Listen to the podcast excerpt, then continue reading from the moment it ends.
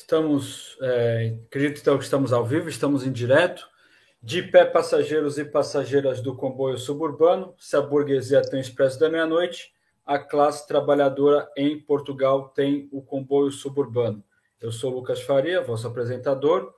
Temos conosco Sal Pereira, já vai se apresentar, é, quer dizer, se apresentar não, todos já, já o conhecemos de longa data, é, já vai dar seus primeiros recados. Antes de começar o nosso debate, deixar as, as recomendações de sempre, enquanto o pessoal, a malta vai chegando, que para seguir as nossas redes sociais, caso alguém ainda não siga, estamos no Facebook, facebook.com.br comboio suburbano, Instagram, comboio suburbano podcast, é, Twitter, arroba comboio suburba 1, algarismo 1, número 1, comboio suburba 1, número 1. E é, estamos, temos nosso canal do YouTube. Quem estiver aqui pela primeira vez, pedimos para seguir, para deixar o like no vídeo também, já que isso ajuda com a nossa divulgação. E também estamos em todas as plataformas de áudio, de podcast. Essa live depois será convertida para formato de áudio e será postada para ficar disponível no Spotify, Google Podcast e, e etc. e tais. É, bom, acredito então que a, a parte da, da, divulgação, então, acreditamos que já, já, já esteja solucionada. E o nosso tema do debate hoje é a crise, a crise política derivada do chumbamento, né, da, da não aprovação do orçamento de Estado para 2022. Então, fazendo um brevíssimo resumo aqui, é, principalmente para a nossa audiência do Brasil, que, que não está tão atenta aos acontecimentos em Portugal e também ao modelo parlamentarista, que é, anualmente é votado, obviamente que antes da aprovação em Bruxelas, né, aprovação da União Europeia, é votado o orçamento de Estado, ou seja, há um projeto geral é, da alocação das verbas do Estado, é, obviamente que nunca atraindo os interesses principalmente da, da banca, do setor financeiro, mas da burguesia nacional e estrangeira como um todo.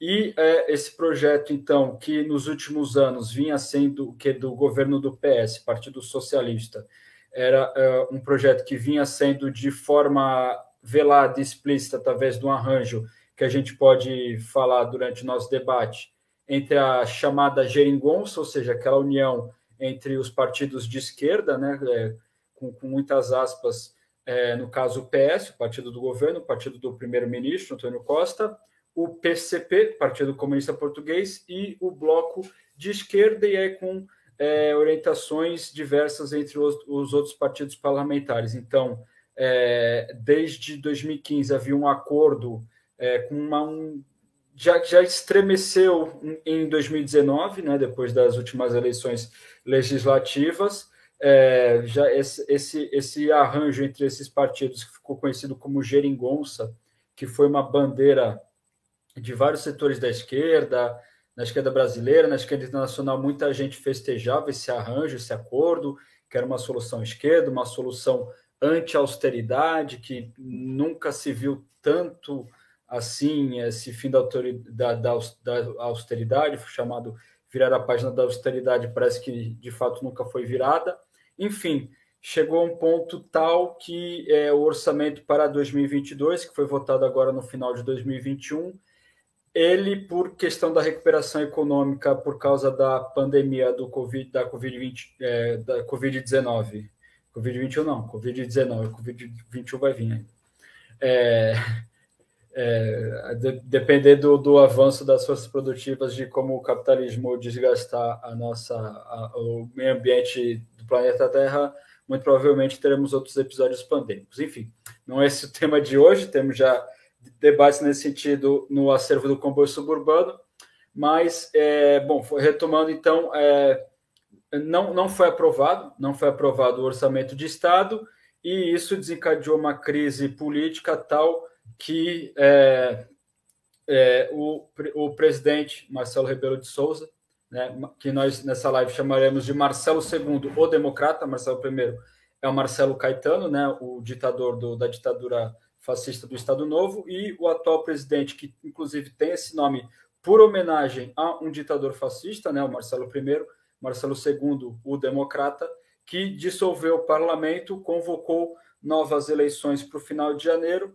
para dar tempo dos partidos da direita, seus partidos, seu partido, né, se organizar para passar pelo, pelo pleito eleitoral de que ocorrerá no final de janeiro. Ou seja, então estamos inseridos aqui em Portugal dentro de uma crise política é, bastante aguda. É, vamos então tentar analisar os fatos é, pre, correntes e também fazer ali não previsões, aqui ninguém, ninguém tem bola de cristal nem adivinhação, mas fazer algum prognóstico aí do que espera para o futuro.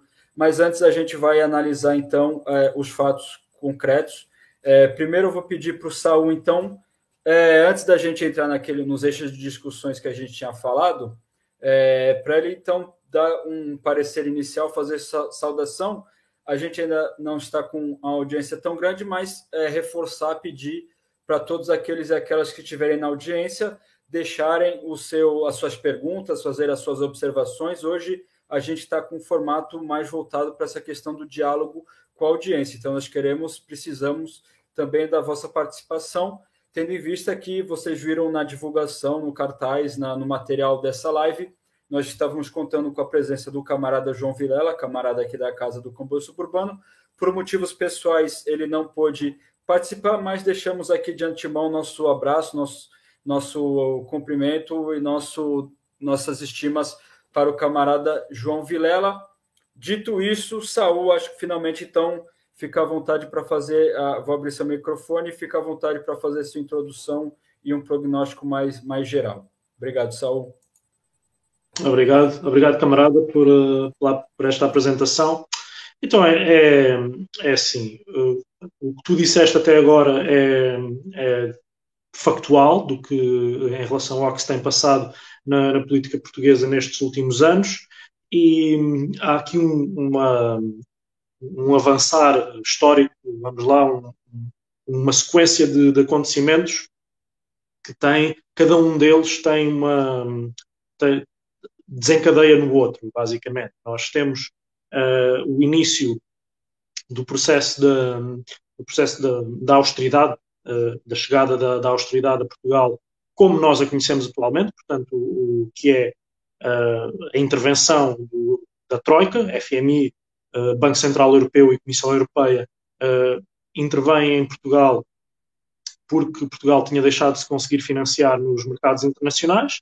Nesse contexto, há, há, há uma há um, uma formação de um governo de direita, portanto, não, não foi um governo chamado para, essas, para essa situação em específico, como é o caso do, como, como acontece em Itália. Pronto, a União Europeia e a Itália consegue efetivamente nomear governos quase diretamente. Em Portugal ainda passam pela, pelos formalismos democráticos para, para que isso aconteça. E, e no caso, pronto, esse, esse governo governa durante durante esses, um, esses quatro anos de, que vão de 2013 até 2017 e para uh, um, número alargado de setores da sociedade, para grande parte da sociedade, nomeadamente uh, setores da pequena burguesia e aristocracia laboral em Portugal, era um governo extremamente impopular, também devido a essas medidas, e e na ressaca dessa, dessa intervenção, nas eleições seguintes, eh, dá-se uma coisa que é considerada até pelos comentadores na altura estranha, que era o PS não descola de, de, de trás do, do, PSD, portanto, o, o centro-esquerda uh, fica atrás do, do centro-direita na, na, na votação, mas em termos parlamentares,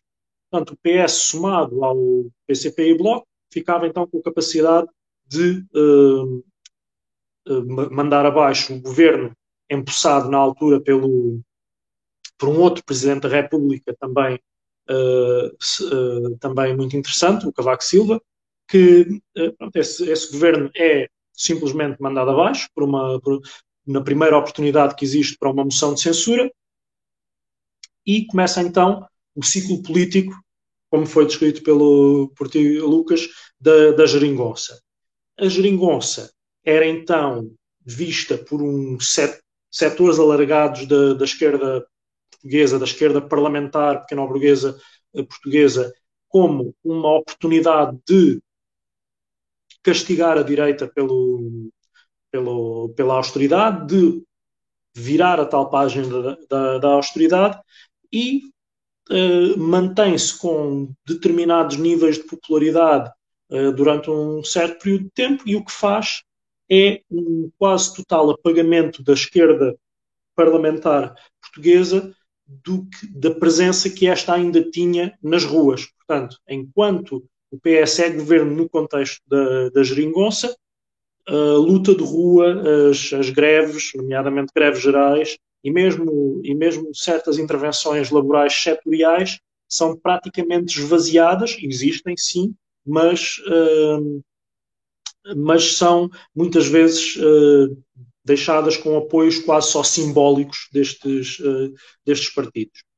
De, mais tarde, portanto, passam mais quatro anos, forma-se este, este, este governo, uh, cumpre um, um, ciclo de um mandato e uh, nada de extraordinário muda no capitalismo português.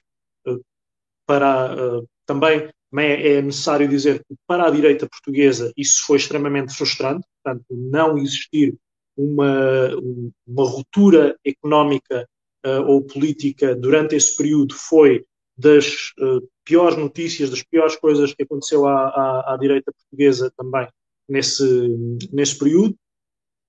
E nas eleições seguintes o PS desta vez tem uh, a maioria relativa, mas não absoluta, portanto tem mais votos do que, o, do que, do que a sua oposição de, de centro-direita e consegue, uh, forma governo, é empossado no governo e a solução geringonça deixa de uh, existir formalmente, portanto, deixa de ser necessário explicitamente o apoio contínuo dos dois partidos para, para que o PS se mantenha no governo, o que passa a ser necessário é sim que, sucessivamente, de alguma maneira se aprove o orçamento.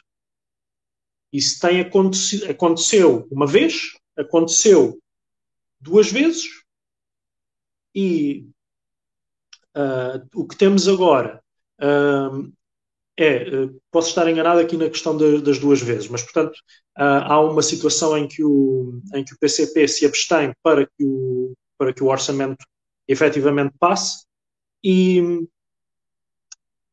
e no que se pensava que se passaria a ser uma espécie de jogo simbólico entre os dois partidos, em que um votaria contra e outro se absteria para uh, manter esta, esta solução uh, de pé. Uh, isso não aconteceu e então agora sim este, este orçamento foi chumbado.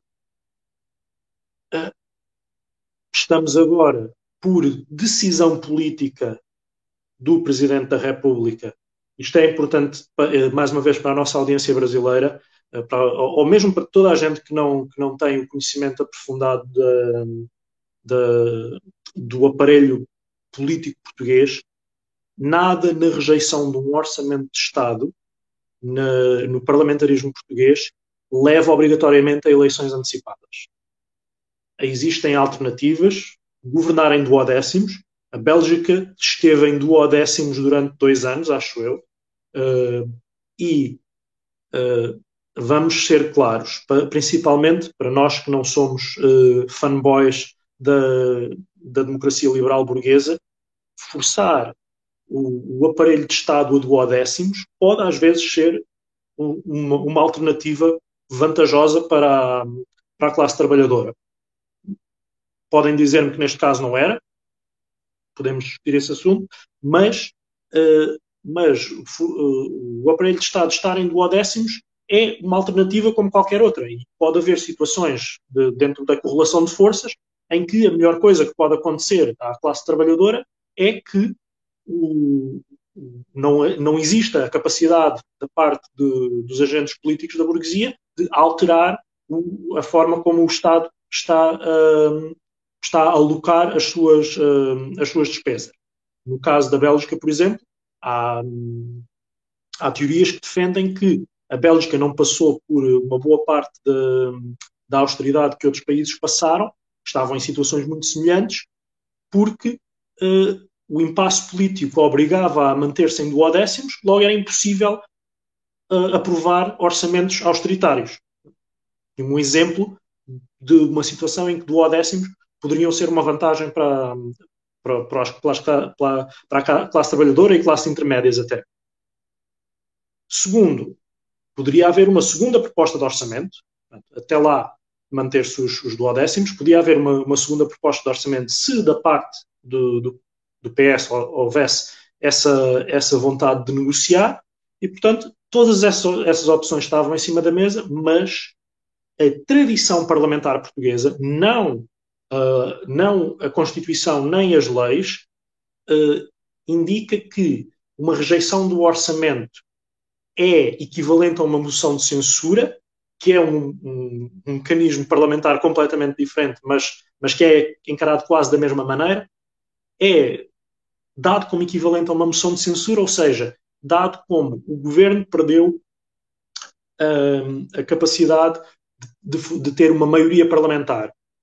Isso acontecendo, é preciso consultar de novo a população, formar uma nova, um, um novo arranjo parlamentar e empossar um governo baseado nesse novo arranjo parlamentar. Foi essa a decisão política que foi feita por Marcelo, que também decidiu dar o tempo necessário, tal como o Lucas disse, para que a direita se reorganizasse e apresentasse uh, um apresentassem ambos os, os, os, partidos da direita tradicional um, uma liderança mais solidificada, mais consolidada ao uh, se apresentarem de novo a, a eleições. Portanto, como historicamente acontece com os presidentes da República em Portugal, têm sempre, normalmente, dois mandatos, não há um presidente que tenha perdido uma reeleição em Portugal, uh, pelo menos dos recentes.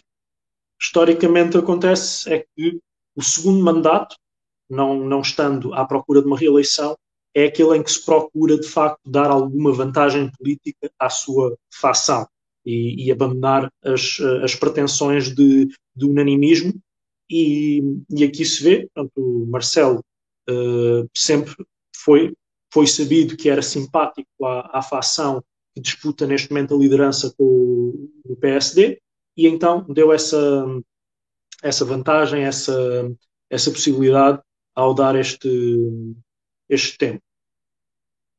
Eh, no que, no que possa vir a acontecer no, relativamente a tudo isto e o que tem vindo a acontecer principalmente o que interessa à, à classe trabalhadora é a forma como, ao longo do tempo, os partidos da esquerda parlamentar não só eles próprios abandonam as formas de luta que não sejam sujeitas ao parlamentarismo e à institucionalidade, como também esvaziam eh, todas as tentativas de fazer esse tipo de luta fora fora, dos, um, fora do Parlamento e fora, da, e fora das, das instituições. Uh, esses, esses exemplos são, são mais ou menos conhecidos e, e dão, portanto, a, a, a percepção e a realidade de que dentro da, da nossa esquerda parlamentar não há uma opção uh, revolucionária, há opções reformistas mais ou menos uh, veementes em determinadas épocas de, do arranjo histórico e do, da correlação de forças, mas uh, uma força de ruptura continua a, a não aparecer uh, por diversas razões, que, que, já falámos noutros episódios do, do comboio, mas que se torna com, este, com estas uh, geringonças e, e as conclusões das mesmas cada vez mais óbvias.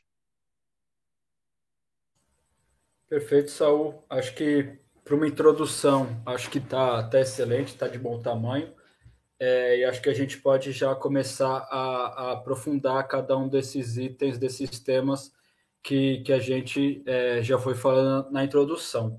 É, bom, pedir, agra, pedir é, agra, agradecer que a nossa audiência está tá aumentando, está chegando gente, é, e novamente reforçar que é importante é, a gente estar tá com um formato, né? Estamos apenas eu e Sal agora nesse momento na, na conversa, né?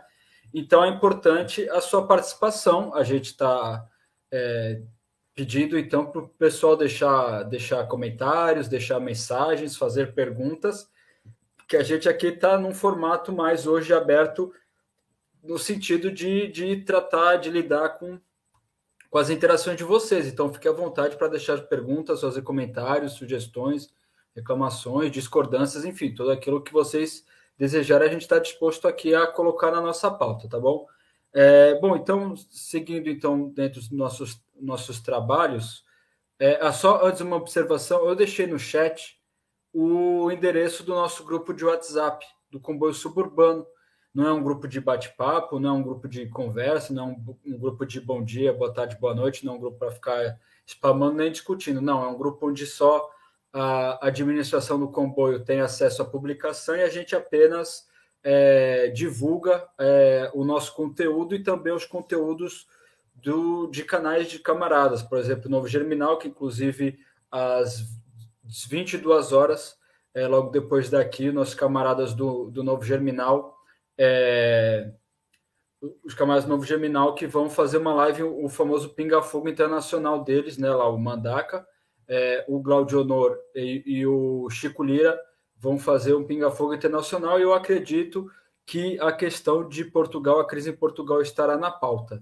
É, então deixo uh, o recado pessoal é, participar lá, né? Depois acabando aqui lá no canal dos camaradas do Novo Germinal e clicarem aí no link para o nosso grupo do WhatsApp para receber as novas, nossas notificações e a divulgação também dos canais camaradas, já deixando o compromisso, a promessa que não vai ser, não, não vamos poluir a, vossas notificações do telemóvel.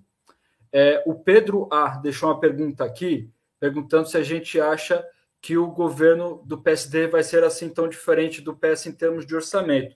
Nós já vamos chegar lá, tá bom, Pedro? Mas obrigado aí pela sua, pela sua pergunta e fica à vontade aí para continuar conversando com a gente é, mas a gente vai falar do PSD e a gente vai colocar na pauta da, da nossa conversa essa, essa só, esse seu questionamento. Mas antes, Saul, é, na nossa ordem dos trabalhos, a pergunta, a reflexão que eu vou lançar aqui, né, que infelizmente o, o camarada Vilela não pôde estar presente, porque acho que ele ia ter excelentes contribuições para fazer esse respeito, é se valeu a pena para a esquerda parlamentar é, é, é, é, quando a gente entra em período eleitoral, o PS volta a ser esquerda, apesar dele sempre voltar com a direita, né?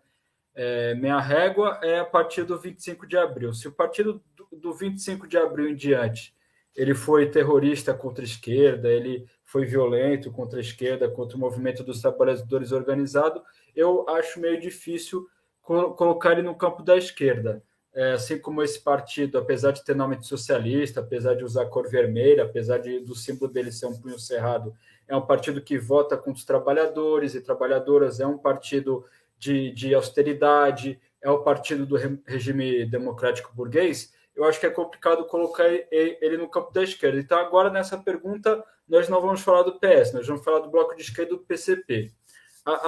Para a gente falar, então, do papel que o PCP e o bloco fizeram nessa conjuntura toda, nessa questão toda, é se valeu a pena é, servir.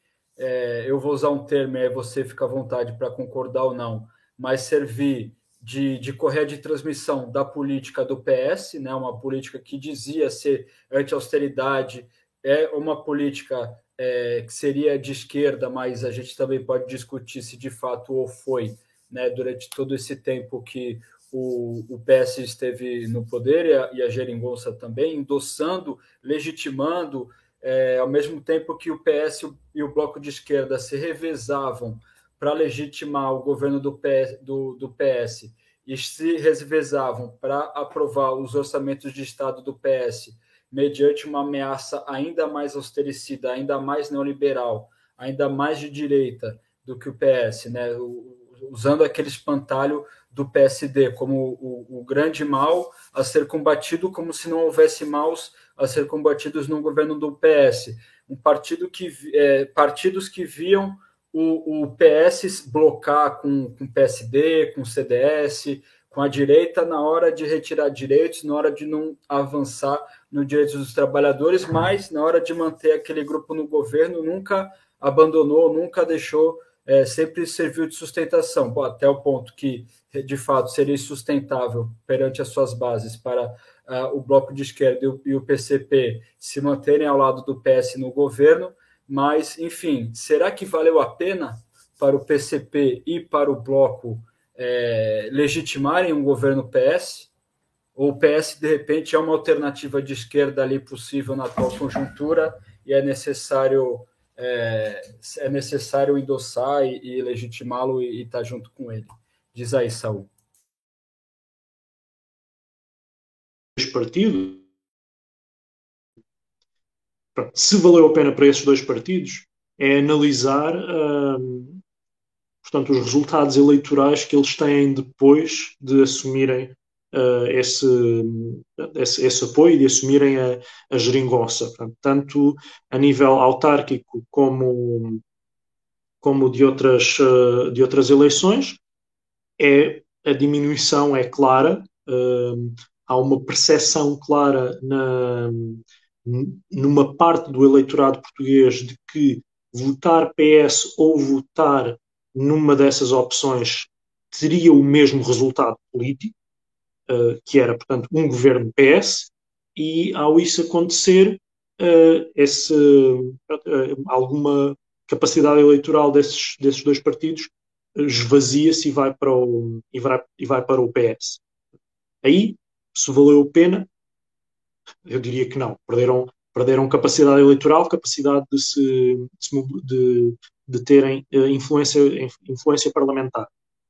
Se valeu a pena para, para a, a classe trabalhadora e principalmente as, uh, as classes mesmo ainda proletarizadas em, em Portugal, é assim, há um alívio uh, momentâneo de algumas medidas uh, de austeridade que afetam principalmente uma parte específica da, da classe trabalhadora portuguesa, quanto, quanto ao, ao restante, o, a exploração do proletariado em Portugal continua como continuava. Portanto, o que, o que acontece aí é que não há uma grande alteração nesse, nesse nível, há um alívio de, de condições de vida para, um, para uma parte, uh, e principalmente acontece algo que, pelo menos a meu ver, não era obrigatório de acontecer uh, neste tipo de solução, que é tanto o PCP como o Bloco. O Bloco é quase obrigado a fazer isso porque perdeu praticamente essa capacidade, mas tanto o PCP como o Bloco, além de se esvaziarem a si próprios na intervenção de, na política de rua, na, nos protestos, nas greves, que, que pudesse ter alguma alguma capacidade de continuar a fazer oposição, mesmo suportando parlamentarmente um governo porque era um mal menor, eh, que seria na mesma combatido, não o fazem.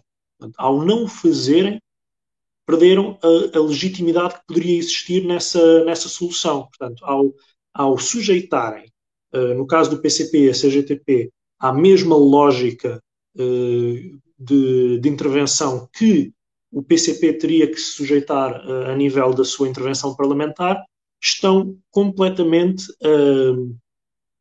a subverter a suposto, o suposto objetivo da, da criação da, da geringonça, que seria de, uh, num momento específico, impedir a continuação de uma, de uma política que estava a ser uh, completamente destruidora de, de uma parte importante da, da pequena burguesia e de, e de uma parte da, da, da, classe trabalhadora em Portugal, mas perdendo, uh, deixando de fazer, deixando de continuar a fazer essa, essa intervenção na rua e a nível de outros, de outros grupos de intervenção, de outras uh, forças uh, capazes, com alguma capacidade de o fazer, há, há, essa perda.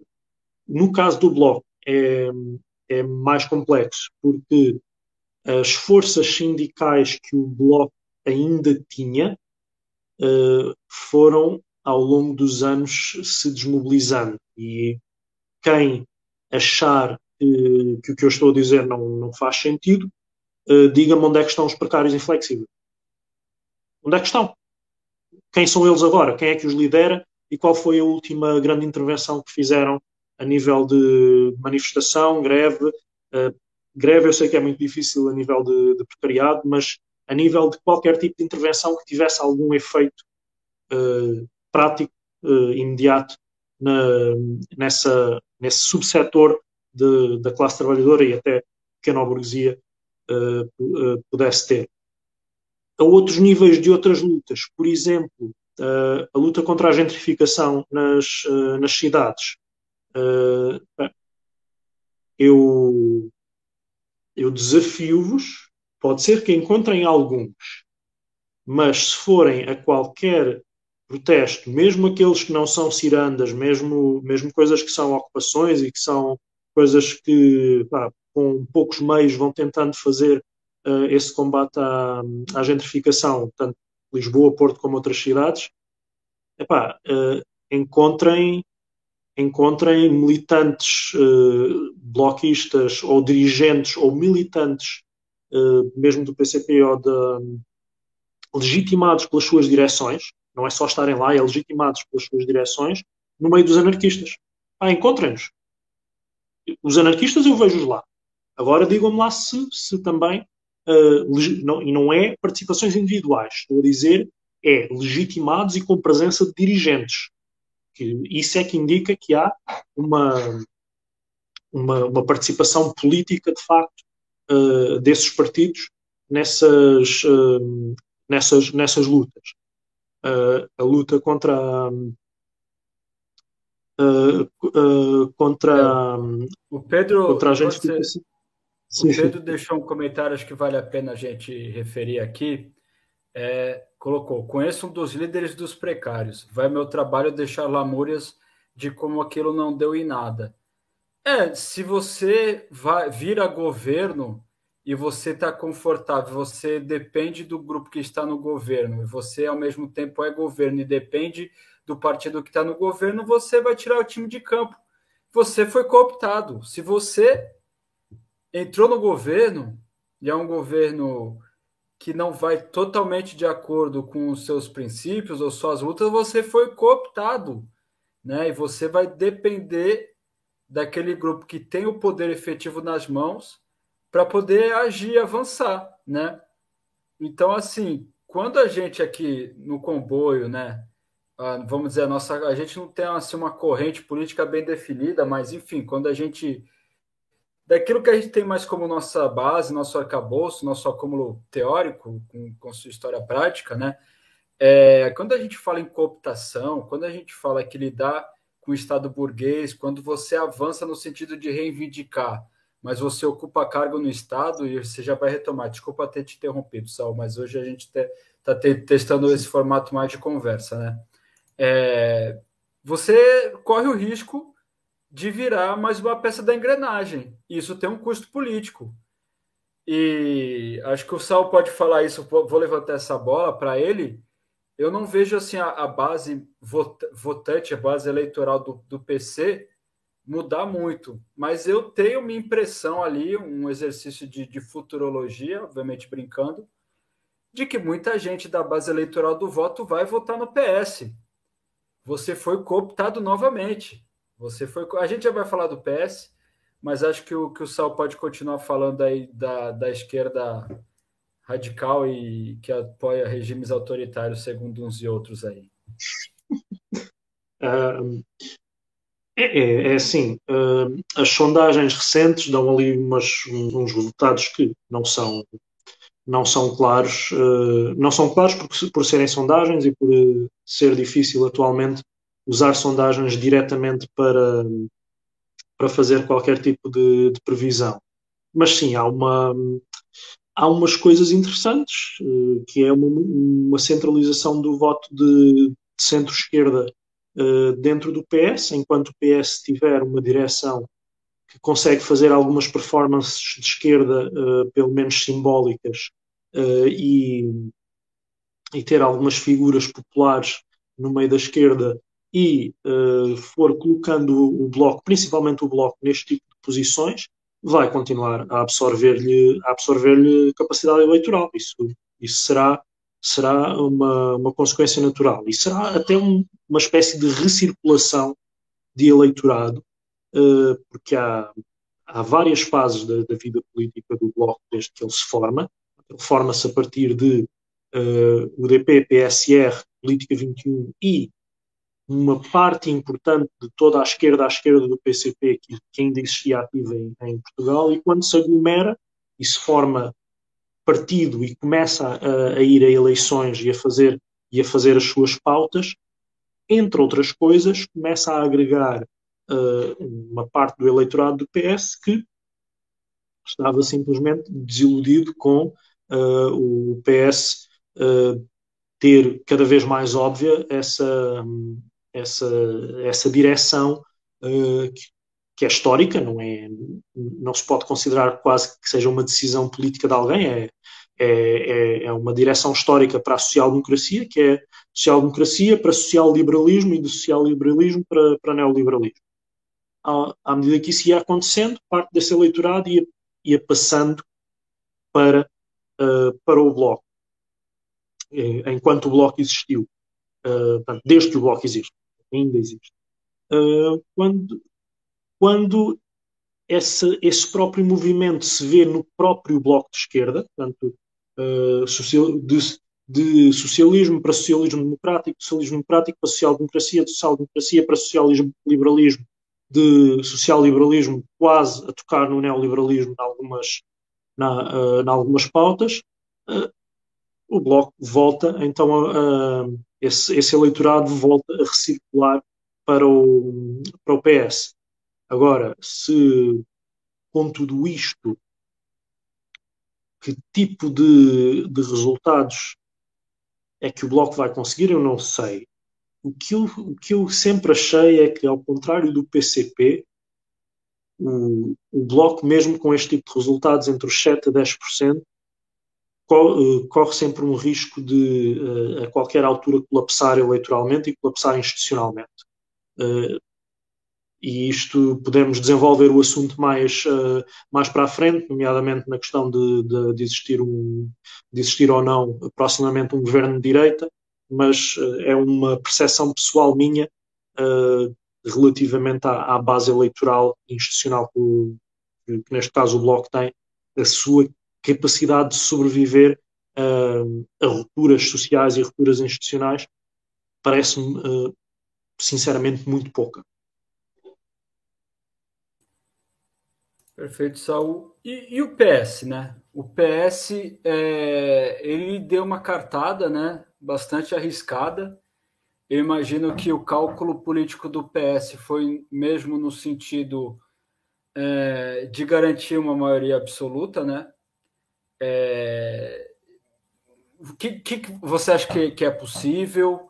É, você acha que pode ser o caso, no sentido, tendo em vista que tudo, tudo indica que o PS está mesmo no âmbito de, de tocar a recuperação da economia capitalista pós-pandemia, de repente bloquear com, com PSD, como já ocorreu? O é, que, que, que você acha que pode acontecer nos próximos períodos para o PS e também é, sobre essa, essa jogada arriscada, ousada aí de que o PS que o PS teve nos, no, nessa, nessa questão?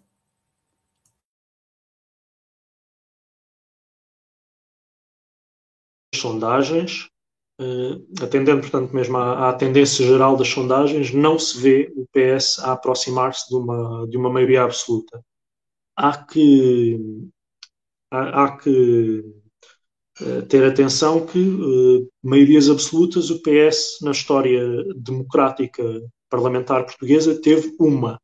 Foi na ressaca de, uma, de um governo quase, não foi bem de iniciativa presidencial, mas, mas foi quase, de uma personagem política que um, os, os, nossos camaradas da audiência que estejam no Brasil teriam alguma, não diria alegria, mas se calhar algum gosto em conhecer. A personagem política Santana Lopes, na política portuguesa, é, é algo que, que para quem não vive a política portuguesa é, seria interessante de, de estudar. Portanto, uh, aos camaradas brasileiros que nos estiverem a assistir, ah, peço que, que, que vejam, que percam algum tempo uh, a analisar tanto a, a, governação em si como uh, episódios efemérides dessa, dessa personagem. E, portanto, nessa, nessa ressaca, portanto, há uma. Quando o Durão Barroso vai para presidente da Comissão Europeia e o, o, o presidente da República decide que quem está em condições políticas de, de ser primeiro-ministro é então quem fica líder do, do partido, uh, partido que tem a maioria no, no Parlamento e, e, dá então, uh, empossa então o governo de Santana Lopes, sem, sem que tenham, tenham existido eleições, o que mais uma vez não era obrigatório segundo o arranjo constitucional português, portanto, não, não teriam que haver eleições por causa da demissão uh, do primeiro-ministro, uh, neste caso promoção, promoção uh, e é na ressaca desse governo, dura, se, se não me engano muito, três meses, e então, então aí se convocam uh, eleições antecipadas, é, é, nessa, é nessa ressaca que uh, o PS consegue a sua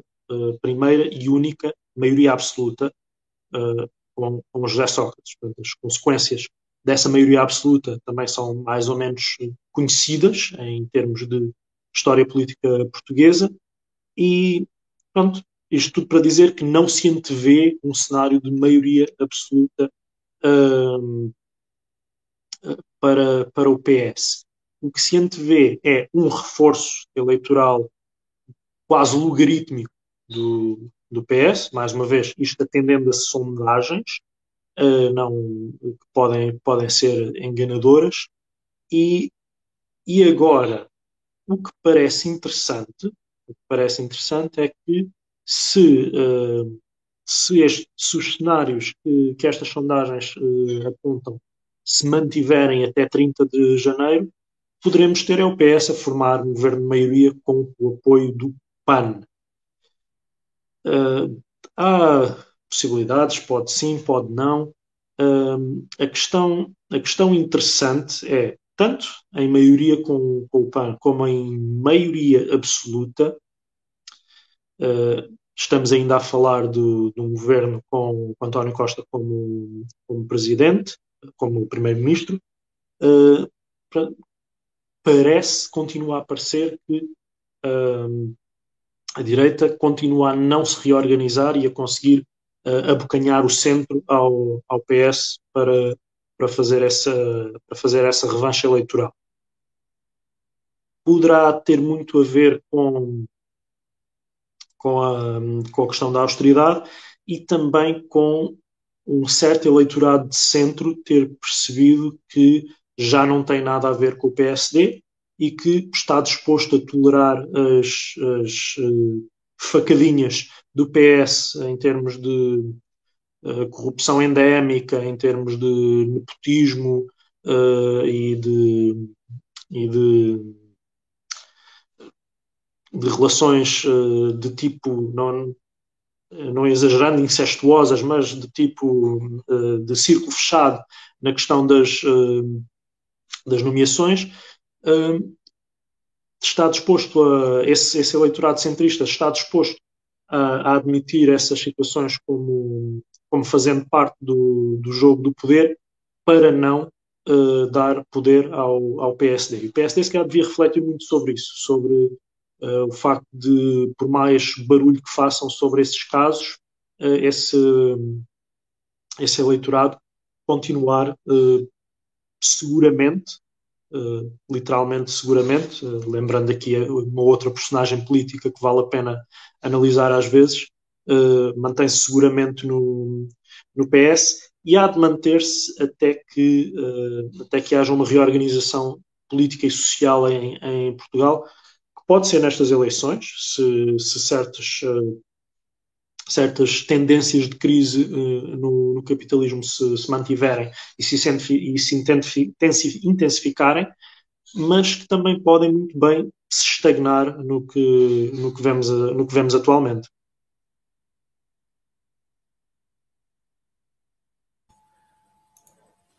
Perfeito, Saul. É... E quanto ao, ao PSD, né? O PSD está num momento muito peculiar aí que É, bom, antes da gente falar do PSD, eu quero falar, então, entrar no assunto Marcelo II, o democrata, que sucede a Marcelo I, que foi destituído em 1974. É, como eu falei na introdução, acho que a gente deveria aprofundar. Acho que a Malta finalmente descobriu que o homem dos afetos faz política. Descobriu que o homem dos afetos, o homem das selfies, é um militante partidário de uma corrente política em específico. E o homem está jogando, a meu ver, claramente a favor do seu partido. Olha que surpresa, o PSD, que tem uma agenda, tem uma política muito própria. Então, antes da gente falar do PSD, Marcelo Rebelo de Souza, o que, que, que, você tem a dizer? E aí acho que já dá para fazer a ponte no final com um dos momentos mais corno da história da política portuguesa na televisão, foi quando o Rui Rio ficou sabendo que o, o, o presidente lidou com o rival dele na, na liderança é, do próprio partido pela através da comunicação social. Está é, tá contigo, Saul. Então, o, o caso Marcelo é, é, é uma situação uh, é uma situação curiosa que tem muito a ver com o que é a real hegemonia política em, em Portugal. Uh, a direita gosta muito de falar que Portugal é um país socialista, uh, a esquerda parlamentar uh, chama ao capitalismo português, ou faz atual do capitalismo português de neoliberalismo de inspiração europeia, ou seja o que for, neoliberalismo influenciado pela União Europeia. Marcelo representa aquilo que se calhar possa ser uh, a real hegemonia política em Portugal, que é um, uma combinação extremamente bizarra entre social-liberalismo e social-catolicismo. E ao conseguir fazer essa, essa síntese, essa, uh, essa quimera, uh, Marcelo consegue uh, consegue impor-se politicamente como candidato presidencial, eh, coisa que nunca conseguiu fazer como, como líder do, do, do PSD, depois de ter a, portanto, a ajuda uh, de, uma, de uma parte importante da, dos canais, de um canal de informação da burguesia que, que o coloca como comentador durante anos a fio, sem contraditório e sempre com sempre usando ele próprio o acesso privilegiado que tinha a informação uh, para, para fazer esse, esse comentário político.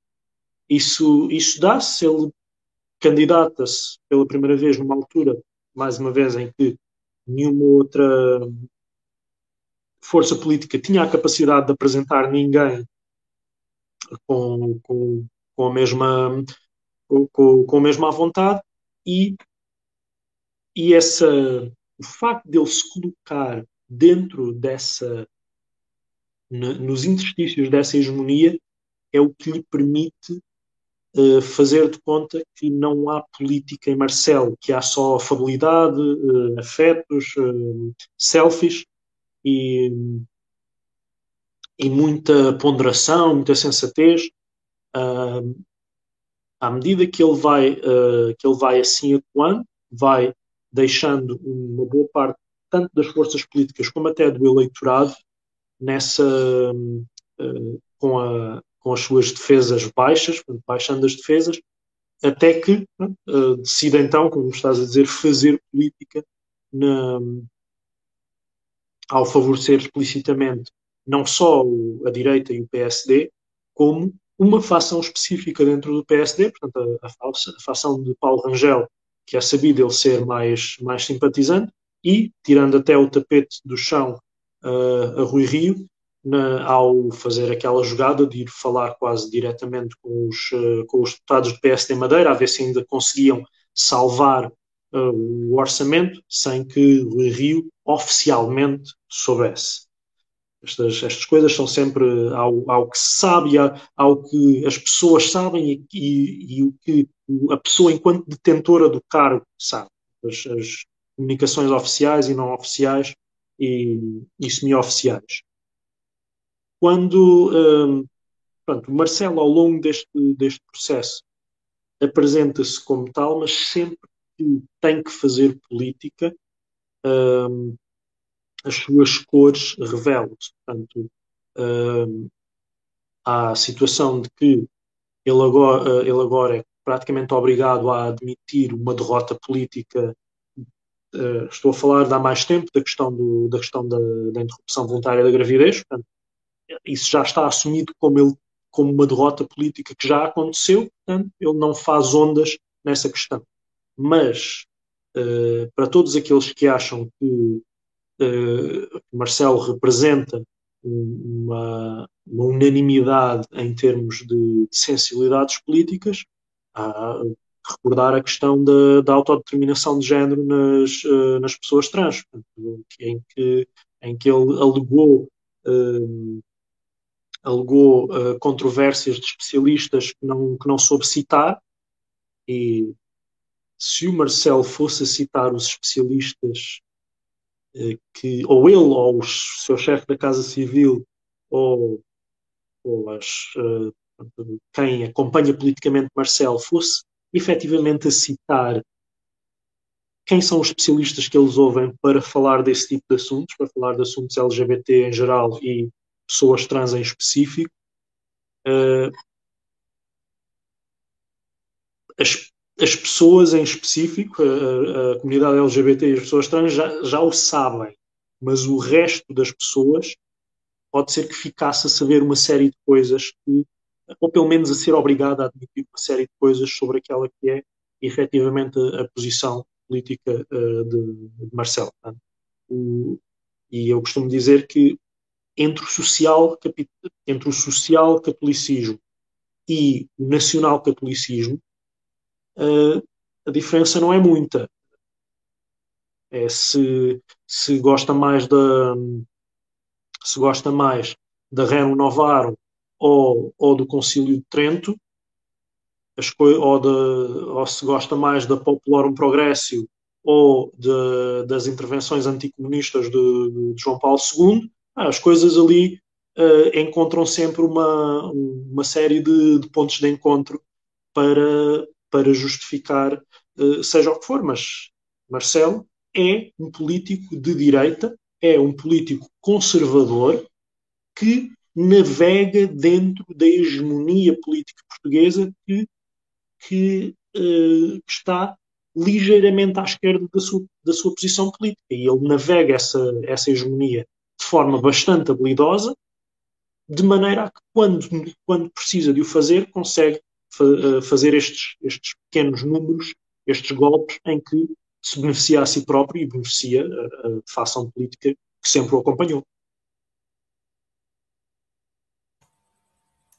E, e essa disputa uh, interna no, no PSD, o, o Pedro tinha perguntado aqui no início da live se um governo do PSD é, já prevendo uma vitória ou a construção de uma coligação é, com, uh, que favoreceria o PSD para ser governo, né? O PSD para ter um primeiro-ministro. Acho que o governo do PSD vai ser assim tão diferente do PS em termos de orçamento é, e também sobre a disputa interna no PSD, o que, que você acha, Saul?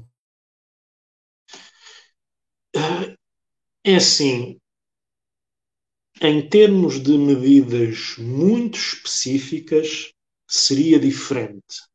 Em termos macro, seria muito parecido. Portanto, o, a continuação de, de processos austeritários, se for, se for essa a indicação da União Europeia, ou de processos expansionistas, se for essa a indicação por via do, do, do programa de, de, de resiliência, uh, de recuperação e resiliência, seria, uh, macroeconomicamente falando, muito semelhante uh, numa e noutra, num e noutro partido indo aos específicos, e isto uh, vendo as, as diferenças que eu considero que são reais, as, as, as que são reais entre PSD e PS, há, há as que são imaginadas e há as que são reais, mas indo àquelas que são reais, uh, se tivéssemos num, se da União Europeia viessem orientações expansionistas, o PSD uh, iria ou poderia, poderia, nem, nem há uma, nem se pode dizer que haja uma que isso fosse obrigatório, mas iria mais para a diminuição de carga fiscal de impostos, uh, ou pelo menos uh, fazer figura, fazer atos simbólicos nessa direção para que a expansão se desse no setor privado, principalmente diretamente no setor privado, uh, por, sem, sem intervenção, sem grande intervenção do Estado. essa seria principalmente a, uh, essa, essa procura e, e no caso das indicações da União Europeia serem austeritárias, mesmo que não fossem ao nível da crise de 2013, uh, seria ao nível de tentar, mais uma vez, diminuir da forma que lhe fosse possível a massa salarial da função pública em Portugal, uh, fosse diminuindo os salários de cada funcionário público ou ou uh, tentando mais uma vez um artifício legal que lhe permitisse despedir funcionários públicos em massa. Já foi tentado uma vez, não foi conseguido. Entre uma uh, seria, seria algo assim, ou simplesmente aumentar impostos, uh, em geral, impostos sobre o trabalho, uh, que, para, para procurar colmatar as, as, as necessidades da, da banca alemã, basicamente. No caso do PS, se, se, da União Europeia viessem indicações expansionistas, haveriam umas tentativas, possivelmente, de fazer investimento público que iria parar em empresas privadas, muito provavelmente, por via de concessões ou por via de investimento direto em, em empresas privadas. Uh, grandes obras, muito provavelmente, não só para que as obras ficassem feitas, mas também para que as empresas da construção ganhassem muito dinheiro. E,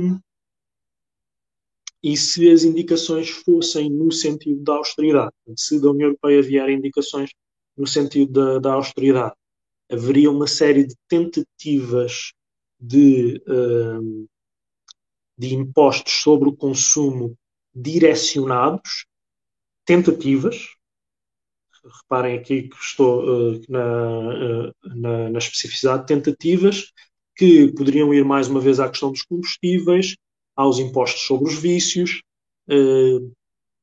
que depois terminariam mais uma vez em subida de impostos generalizados ou subida do IVA, muito provavelmente.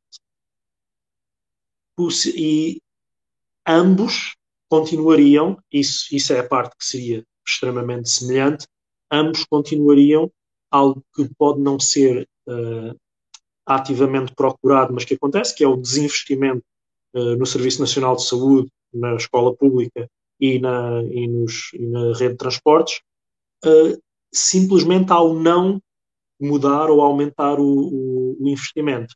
Uh, portanto, ao manter, o, ao manter as despesas nos mesmos níveis, uh, não, tendo, não tendo em conta a, mudança de realidade, portanto, o desinvestimento continuaria, na, continuaria real. Aqui há uma nuance que, que, é, que é importante também realçar. O PSD procuraria explicitamente, explicitamente, e é, e é importante realçar que a diferença é entre o explícito e o implícito, o PSD procuraria na, na sequência do, do desinvestimento uh, do Serviço Nacional de Saúde, que a alternativa encontrada fosse, uh, fosse uma maior participação uh, do setor privado da saúde, do setor eh, social, nomeadamente a Santa Casa da Misericórdia e outras IPSS, para conseguir finalmente dar o, o golpe final na total destruição ou reorganização do Serviço Nacional de Saúde de maneira a que uh, o, o, sistema em Portugal passasse a ser uh, garantido por um, uns híbridos entre, entre público e privado uh, para, para que se conseguisse assim. O PS faria o mesmo, mas implicitamente. Portanto, ao, ao fazer o desinvestimento, as pessoas procura, procurariam na mesma os seguros de saúde ou uh, ao não ter uh, ao não ter o amparo parlamentar da, da, esquerda parlamentar as parcerias público-privadas voltariam a, estar em cima da mesa para, os, para grandes obras na, na área da saúde. E, por exemplo, vou-vos dar um, um exemplo muito simples do que é um, uma medida, uh, do, neste caso do PS, que, que se apresenta como, como colmatando uma falha do Serviço Nacional de Saúde, mas como o PS não tem a capacidade de reverter realidades históricas do capitalismo, acaba sempre por beneficiar o setor privado. Uh, e, e, isto foi uma medida que em numa série de casos específicos foi positiva, mas mas tem esta esta nuance de mais uma vez ir beneficiar o setor privado. O cheque dentista na, na governação Sócrates, finalmente o, o PS lembra-se o aparelho de Estado português, liderado pelo, pelo PS e por José Sócrates, lembra-se que o, o Serviço Nacional de Saúde não cobre o, os serviços dentários e por isso haviam uma percentagem enorme de crianças, literalmente crianças, com uh, cuidados orais uh, deficitários. E a solução não é, obviamente, porque já não estamos nesse momento histórico do capitalismo, uh, criar uma simplesmente uma uma secção do Serviço Nacional de Saúde, um departamento, um, uma, uma especialidade no Serviço Nacional de Saúde que fosse a saúde oral. É sim distribuir a, portanto, a, a pessoas uh, em, em, em, dificuldades, em, com, em determinados escalões económicos, distribuir esses cheques de dentista que serviriam então para em dentistas privados, em clínicas privadas de medicina dentária, obter esses, esses cuidados, com todas as nuances que, que é necessário uh, falar quando isto acontece. Portanto, quem acaba por beneficiar uh, são essas, essas clínicas, sobre, existe a possibilidade de sobrefaturação, de, de os lucros uh, aumentarem simplesmente porque ao, ao saber-se que esses valores estão garantidos pelo Estado, pode-se cobrar um pouco mais porque as pessoas já estão preparadas a, para, para pagar uma parte por via desse, desse, desse apoio. Portanto, toda uma toda essa, essa situação para colocar uh, aqui o, o, ponto óbvio que é uh, quando na, no momento histórico atual do, do, do, capitalismo o PS tenta dar esses, um, esses ares de, de partido do, do welfare, do, do, dos sistemas sociais, da segurança social, do, do Serviço Nacional de Saúde, isso tudo é sempre nesse contexto, é sempre no contexto que já existe, é sempre sem mudar estruturalmente nada uh, do que já tenha uh, se, acontecido anteriormente. Daí, no caso dos dentistas, não, não há, continua a não haver uh, serviços dentários capazes no, no Sistema Nacional de Saúde e continuará a não existir se o PS voltar a governar em maioria absoluta. Espero bem todas as pessoas que, me conhecem dos tempos que, que, que abanei bandeiras pelo PS que, que, estejam a dizer que eu estou a mentir. espero bem que vocês é que tenham razão, que daqui a, quatro, daqui a um, um mês haja um governo PS que faça uh, dentistas irem para o Sistema Nacional de Saúde mas a, o meu grau de fé nessa, nessa perspectiva é, é muito próximo de zero.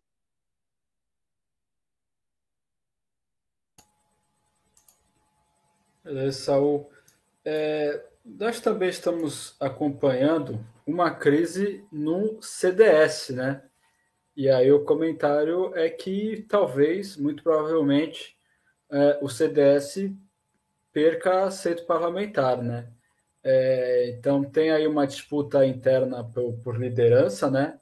É, o Nuno Melo investe, tenta utilizar um pouco a figura do. Tenta surfar a onda do, Chega, né? Tenta se deslocar ainda mais à direita. É, e a liderança do nosso querido, famoso, famigerado Chicão, que eu fiz questão de. A gente fez questão de colocar no cartaz, porque eu gosto de ver aquela cara dele de, de, de assustado, aquela cara de quem, quem fez cocô na calça. É, é, a liderança dele tá, tá em xeque, né? Tá, tá... Que, que, que você, você acha então que é, a, com, com o surgimento do, do Chega, né? Com, com, e, do, e da iniciativa liberal, né? Bom dizer, é, a, a, tendência é que o, o, o, CDS o CDS virou algo algo é, ultrapassado para a necessidade da, da, burguesia portuguesa e, e, dos setores mais reacionários, é, ou a, alguma, alguma liderança de base.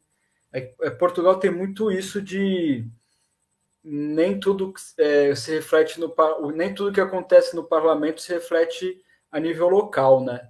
Tem, tem uma, uma diferença muito grande nesse aspecto é, então pode ser que mesmo que perca aceito parlamentar, que no sentido financeiro e, e no espaço que tem, quer dizer, comentador televisivo sempre vai ter, né? Porque a mídia burguesa, para surpreender, mais uma coisa que surpreende muito boa parte da esquerda é que a mídia burguesa favorece os partidos burgueses. Olha que surpresa, gente. Olha que surpresa mas, é, enfim, é, a, a, na eventualidade de perder de vez ou diminuir ainda mais dra drasticamente o CDS, eu acho que fica muito complicado para a existência do próprio partido. O que, que você tem a dizer sobre isso, Saul? É uma daqueles cenários políticos que, que em 2013, 2010, 2012 pareceria quase impossível. O, o, o, CDS sempre teve uma espécie de lugar cativo na, na política burguesa portuguesa, na política democrática burguesa portuguesa, que era basicamente a, a base a base social real que o salazarismo tinha uh, em, em, Portugal continuar a ter alguma representação eleitoral, representação uh, nas instituições, neste caso no, no Parlamento. Portanto, muita, uma outra parte dessa base dispersou-se pelos outros dois partidos de, do poder, PSD e menos no PS, mas o, o CDS representava exatamente essa base social, a, a, parte sólida dessa base social e que se pensava que, pelo menos naqueles números, se, se manteria sempre. Ia subindo e descendo também conforme as prestações do, do próprio PSD. O PSD quando tinha lideranças mais sofríveis, uh, pá, perdia parte de, do seu eleitoral, do seu eleitorado para, para o CDS e, e o vice-versa às vezes acontece, outras vezes não, uh, do eleitorado do CDS ir diretamente para, para o PSD quando se vê uh, quando se vê agastado com, com, com certas lideranças ali no, no CDS. Agora, o que, o que a burguesia talvez perceba e o CDS tenha vindo a perceber é que uh, o eleitorado que existe para a direita, para a direita do PSD em Portugal, já não quer saber de catolicismo. O catolicismo, uh, o catolicismo uh, social é quase, quase de centro, chega a, chega a ser considerado de esquerda para algumas pessoas. Esse, esse eleitorado já não quer saber de, de catolicismo. Já não quer saber de uh, tradições no sentido estrito ou de, uh, ou de um patriotismo ou mesmo nacionalismo num sentido muito um, igual àquele que, que o CDS uh, representa. Portanto, esse eleitorado o que quer é é uma representação em Portugal da direita anglo-saxónica e da direita brasileira. Portanto, uh, e o CDS isso não lhes pode dar. Portanto, o, o, CDS não é isso. Uh, o CDS é outra coisa igualmente má, mas o CDS não é uh, uma não é uma, uma representação da, da, da, direita da direita americana ou da direita brasileira em Portugal. já foi de uma parte da direita uh, americana, no tempo, no tempo do neoconservadorismo e do, e do Bush, o, o CDS, o, o, de Balon Félix e outros, era praticamente uma correia de transmissão do, dessa, desse pensamento para, para Portugal, mas, mas sempre com uma linguagem diferente, sempre com outro tipo de, de, de abordagens. Agora, quando o que o eleitorado de direita que existe ou que se forma em Portugal, o que quer é uh, vídeos de ou nanço de feministas na internet, que é, o que quer é pessoas que explicitamente apontam uh, determinadas minorias étnicas como responsáveis uh, pelo, uh, pela, pelos problemas sociais e económicos em Portugal. Uh, quer uma religiosidade que não tem os freios que o, que o catolicismo atual no, na Europa Ocidental tem. Portanto, quando, quando temos um eleitorado de direita que quer é isso, então não é no CDS, que, ou pelo menos no, neste, no CDS a que nos tínhamos habituado, que ele, que ele vai encontrar. Não esquecendo que o Chicão vem da, da a liderança do Chicão vem da juventude popular, uh, juventude popular essa que pouco tempo antes do, do Chicão se fazer presidente do CDS vinha dizer-nos que, que, a ideologia de género era um perigo gravíssimo para a educação em Portugal.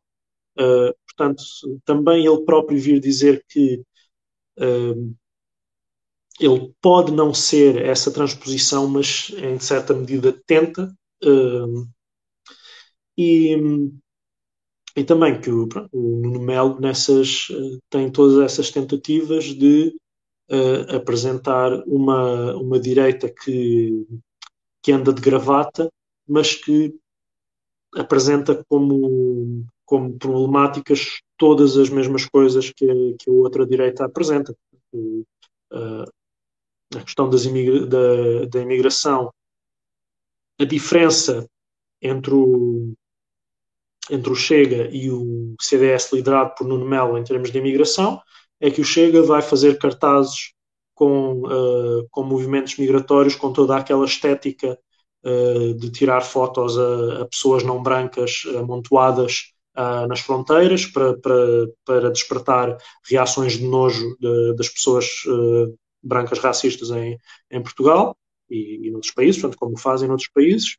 E o Nuno Melo vai fazer o mesmo, mas com gráficos, em vez de ser com fotos de pessoas. Portanto, a grande diferença entre uma e outra está aí, mas os, os problemas uh, considerados uh, graves por essas, uh, por essas direitas desembocam mais ou menos no mesmo.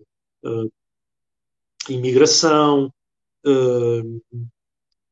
novas, novas ou pelo menos mudanças sociais quanto, quanto às questões de, de género, Uh, e também o, tudo isso uh, uh, usado para justificar mais uma vez uma agenda política de depois traz tudo o resto em termos económicos. Porque, mais uma vez, mais uma vez, ainda não falei desse assunto, mas descansando quem tem medo disso e, e também desiludindo quem, quem acha que, que isso existe, pelo menos em Portugal, não existe uh, uma, uma direita populista que seja, que seja reacionária nos costumes, mas que vá uh, procurar uh, dar apoios sociais a, a baseados, dar não, mas que seja baseada num, movimento de massas e de apoio social àqueles que correspondem a essa política de costumes e a essa, e, essas, e, e mesmo ao próprio racismo. Portanto, essa direita, uh, esse, esse, tipo de, de direita populista, uh, efetivamente enraizada nas massas populares, não, não existe em Portugal. Uh, poderia existir um, uma pequena parte do eleitorado do CDS e, e do PSD ali um, ligada à, à, Igreja Católica, mas uh, com capacidade eleitoral de monta e política de monta, não, não se vê essa, essa direita a se, a se, a se erguer, literalmente, em, em Portugal.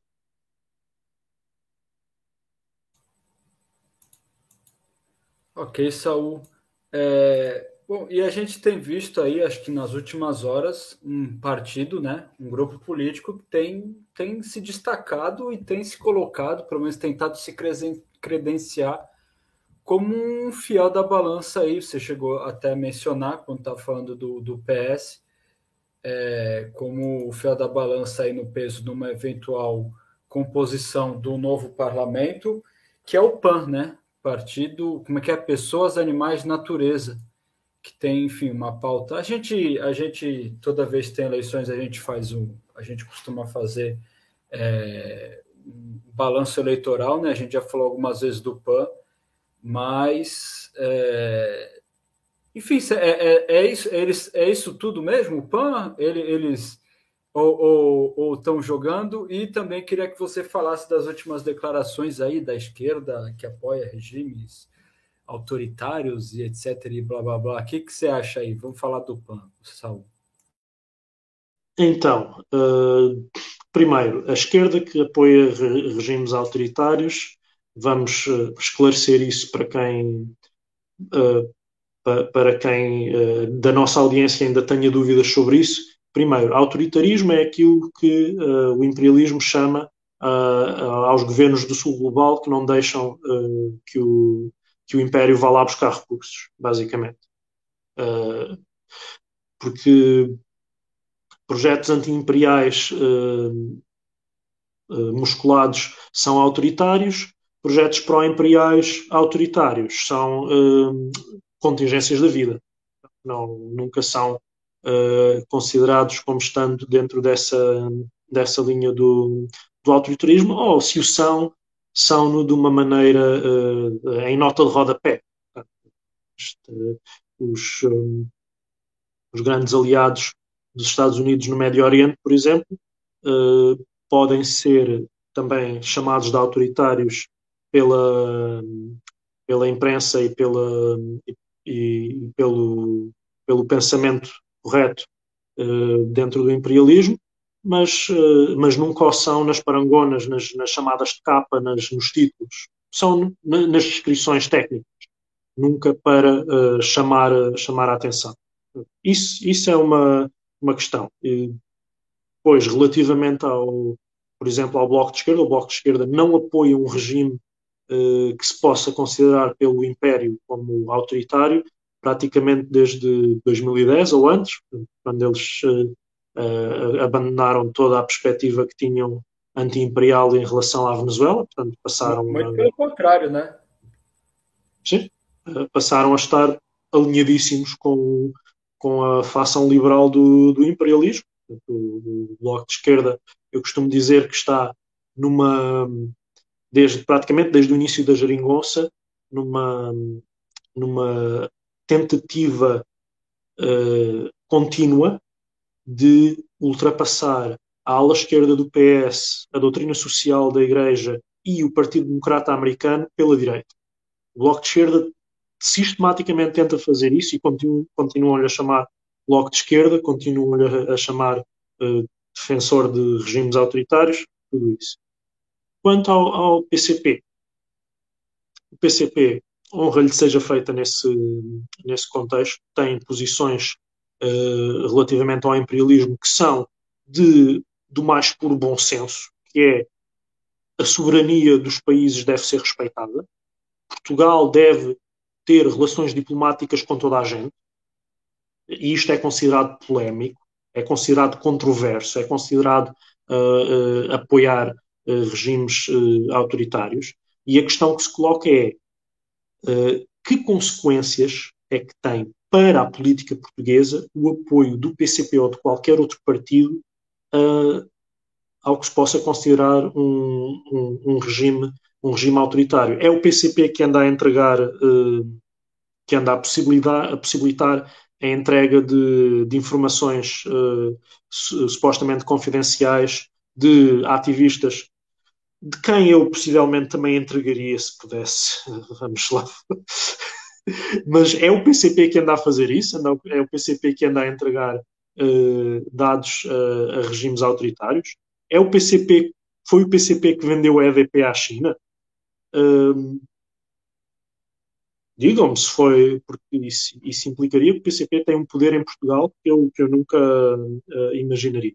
Portanto, quanto, quanto à questão dos. Se fosse, se fosse, se fosse gritar por, por ter ligação com o regime autoritário, é, essa gente devia mandar é, reclamar Portugal ter relações diplomáticas com os Estados Unidos, por exemplo, né? ou com ou com o Estado de Israel, ou com a Arábia Saudita, e eu não vejo o mesmo o mesmo afã de denunciar regimes autoritários nesses casos, né? Mas vamos lá, né? É, enfim, a hipocrisia, né? Então, o, o Brasil tem uma embaixada, tem embaixadas trocadas com a Coreia do Norte e o Bolsonaro não, não mudou essa situação. Portanto, o Bolsonaro também apoia regimes autoritários, apoia, sim, isso é verdade, uh, o seu próprio.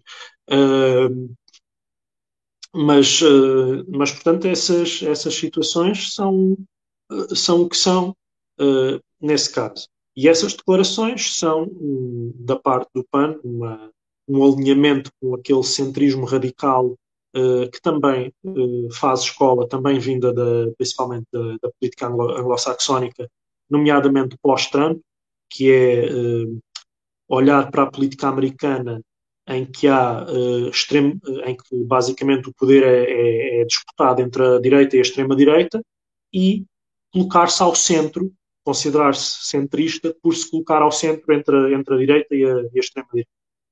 Portanto, um, e essa, essa situação, esse, esse posicionamento, esse pseudo-posicionamento político é cada vez mais, mais popular em Portugal e cada vez mais pautas de centro-direita e de centro são conotadas com a esquerda e com a extrema-esquerda uh, por uh, irem contra uh, as vontades de, do, do líder da extrema-direita do momento.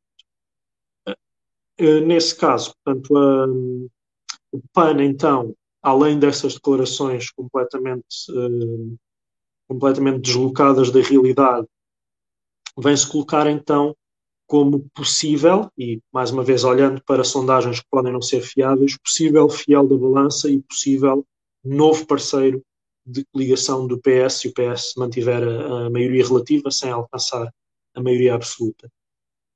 Nessa questão, com todas, todos os defeitos que nós conhecemos no PAN, pode ser uma das oportunidades em Portugal de existir ali um momento de efetiva luta política por mais um assunto, tal como existiu uh, anteriormente em relação à interrupção voluntária da gravidez, por exemplo, uh, de haver ali uma luta sectária específica uh, que vai levar de facto a mobilização uh, eleitoral e política até e de política fora, fora do, do centro de, das questões eleitorais, que é relativamente, mais uma vez, a causa animal que o PAN uh, encarna, mas especificamente se isso começar a ter consequências materiais na questão da, da, das touradas e da, da. Uma maioria PS-PAN iria implicar se o PAN se mantivesse minimamente coerente, vamos lá, vamos lá assumir isso como, como uma realidade, que começaria de facto um ataque real à base social e à base material da tauromaquia em Portugal. E isso levaria a uma reação. A tauromaquia em Portugal não é só um hobby de, de um conjunto de pessoas isoladas, é um negócio eh, que se espalha por, eh, por vários, várias regiões do país, eh, do, do Alentejo até bastante norte, bastante norte, não tanto, talvez até o Ribatejo. Corrijam-me quem puder corrigir quanto quão a, a norte vai a tauromaquia em Portugal, que, que o faça nos comentários ou mais tarde, mas essa, essa base social existe, essa base social tem dinheiro e tem conexões políticas, e políticas sociais uh, locais e, e, e, nacionais, e esse embate seria um embate uh, real, com, com com disputa no terreno, com, com disputa retórica na nossa imprensa muito, muito forte. Mais uma vez, muita gente iria, em relação ao, ao próprio, ao próprio PAN, uh, posicionar-se como centrista radical entre, entre espetar facas em touros e não espetar facas em touros, uh, da mesma maneira que o PAN se colocou como centrista radical entre uh, as minorias étnicas são o problema e devemos colocar um bocadinho, por favor, se faz favor, se for possível, mais dinheiro no, no SNS. Portanto, o PAN acabaria por sofrer, por, por morrer do, do mesmo ferro com que tenta matar. Portanto, haveria também quem se fosse posicionar como se eles fossem muito radicais nessas, eh, nessas posições, como centrista entre o PAN e, a, e o Bloco Tauromáquico em Portugal. Esse Bloco Tauromáquico poderia ou se manter só como bloco de interesses ou com uma certa reorganização política em Portugal se deslocar para um partido em específico, haver até algumas dissensões dentro do PS. Uh, eh, o PS nunca conseguiu ter uma posição uh, unânime sobre a tourada, por exemplo. Os, as, uh, as, estruturas locais dos conselhos que têm tradição de tourada mantêm apoio à, à tourada. Mas se o PS se visse condicionado em, em governo por um partido que quer uh, acabar com os financiamentos públicos à tourada, por exemplo, e o fizesse, e o fizesse, é importante aí, uh, também ele próprio haveria também aí deslocação, tanto, não é só de eleitorado, é muito mais de quadros, de dirigentes e militantes, do que de eleitorado. E poderia até haver uma, uma reorganização também na direita de, para talvez, talvez nos chega se, se fosse manifestar essa, essa, essa organização em que se tentasse fazer de facto política de um assunto só à volta da tourada, à volta da defesa das tradições, do, do, da Portugalidade e isso tudo, e seria interessante ver uh, o confronto da direita portuguesa com a inexistência de uma maioria social pró-tourada em Portugal, que, é, que acho que é algo que a direita portuguesa não, não percebe. Não existe uma maioria social pró-tourada em, em Portugal. Um, quando isso, isso acontecer, teria, teria umas consequências interessantes, até porque haveria isso, possivelmente, digo eu, no, no Chega, mas haveria uma tentativa, possivelmente agrupada à volta do PCP e de, e de organizações satélites e de partes do PS, de fazer uma movimentação pró-tourada à esquerda ou, ou, ou, associada a movimentos de esquerda, o que seria uma coisa extremamente interessante de, de ver acontecer, mas, mas é extremamente possível. Seria, seria interessante, é, é um, é um embate pró-torada e em comparação com um movimento que eu sinceramente, pessoalmente sou muito muito ligado. Não, não muito ligado não. Eu sou até certo ponto ligado que é o da Casa dos Animais, animais de rua, cães, gatos, ao mesmo tempo com a causa vegana, vegetariana, crítica alimentar. Né? A gente não vai entrar, olha, fica até uma boa ideia de pauta para o comboio é, fazer uma discussão futura, que acho que é um, é um debate interessante. Acho que ambos, sem usar, usando o termo clichê, né, mas ambos os lados fazem um debate muito muito superficial. Acho que é uma causa, uma questão que deve ser aprofundada, como muitas, né?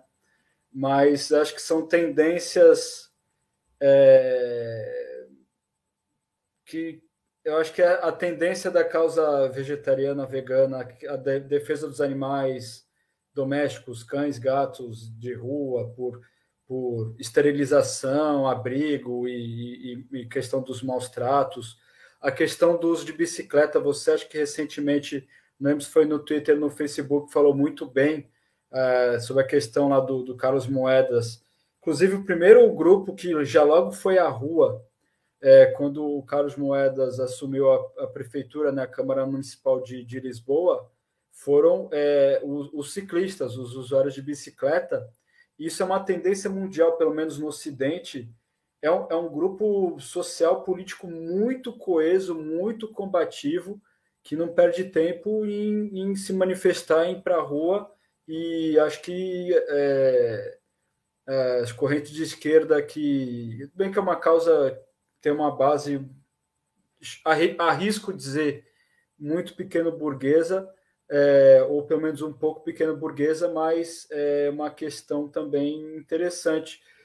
É, o, em cima disso que a gente está falando do PAN, né, o Pedro tinha perguntado aqui, na vossa opinião, além de partido de causa única da pequena burguesia, qual a vossa opinião da corrente política do PAN? Eu acho que a gente já respondeu.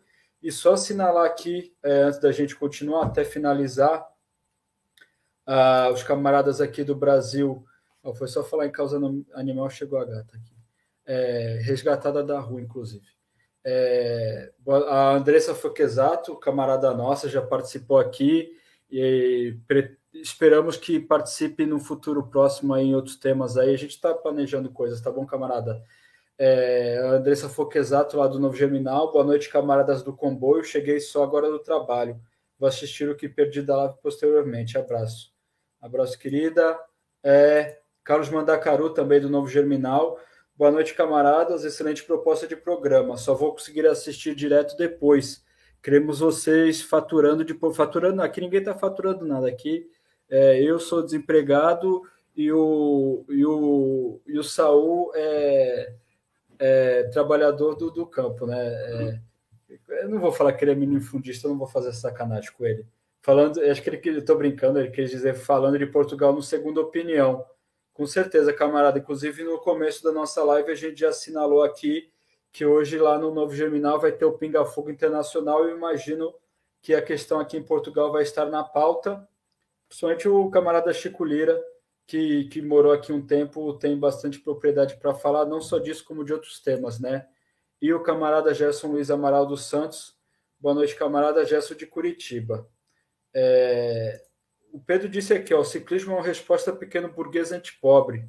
Não quero a real resposta, que é o transporte público real. É um debate muito complicado, muito.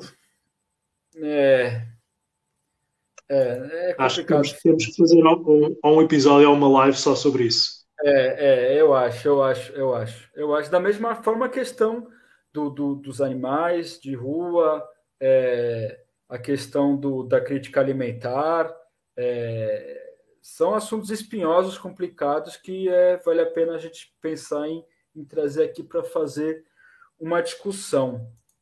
É, bom, Saul, eu acho do, do, do, nosso do nosso da nossa ordem de trabalhos, acho que a gente atingiu aqui os objetivos. É, só, uhum. só assinalar mais uma participação, Ricardo Silva aqui falou que nos Açores também a cultura da autoromaquia, da, das touradas, uhum. também é bastante forte. É muito fato. forte, muito forte, sim. De fato. É, então, Saul, eu vou pedir então para você fazer aí uma, uma, uma, conclusão, né, uma síntese, e de repente se ficou algo assim. Obviamente a gente não consegue aqui é, contemplar toda, todas as questões envolvidas, a gente também não consegue fazer um prognóstico futuro é, muito, muito preciso, né? A gente tem os, os poucos elementos que a gente tem, Quer dizer, elementos a gente tem bastante, mas enfim, é difícil prever o futuro, é difícil. É... Só que, ó, só desculpa concluir aqui, ó, o Pedro falou: vivendo numa cidade como Lisboa, trabalhar oito horas e nem que seja do limite para o centro de bicicleta é impensável. Será que é impensável? Fica o questionamento aí. Ciclovias é zero ou são perigosas? É aguentar a viagem é duro. Sei não, hein, camarada? Sei não, sei não. Olha que eu sou ciclista, hein? Quer dizer, aqui no Porto é difícil, mas é, se criar as devidas condições, é complicado, né? Teve um vídeo lá do, do, do imbecil do Chega, ele estava se queixando que ele estava no Almirante Reis, tem a ciclovia, né? Famigerada ciclovia do Almirante Reis, e, a, e ele estava parado no trânsito e, e não passava ninguém na ciclovia. Ele falou: ah, Eu tô aqui preso, ele com telemóvel, guiando com o telemóvel na mão, né? Hein? O, o defensor da, da moral, bons costumes e da lei já estava é, cumprindo ali uma, uma, uma infração de trânsito, né? Ele estava filmando com o telemóvel na mão, assim, dirigindo ao mesmo tempo. E aí o pessoal falou, né, se tu tivesse na ciclovia, você já tinha, já tinha chegado onde você queria ir, né? Você, você tá aí preso porque você quer ficar no teu veículo particular. Mas eu sei que o Pedro quer, quer falar um debate sobre transporte público, realmente. Eu, quando morei em Lisboa, andei muito de bicicleta, tá?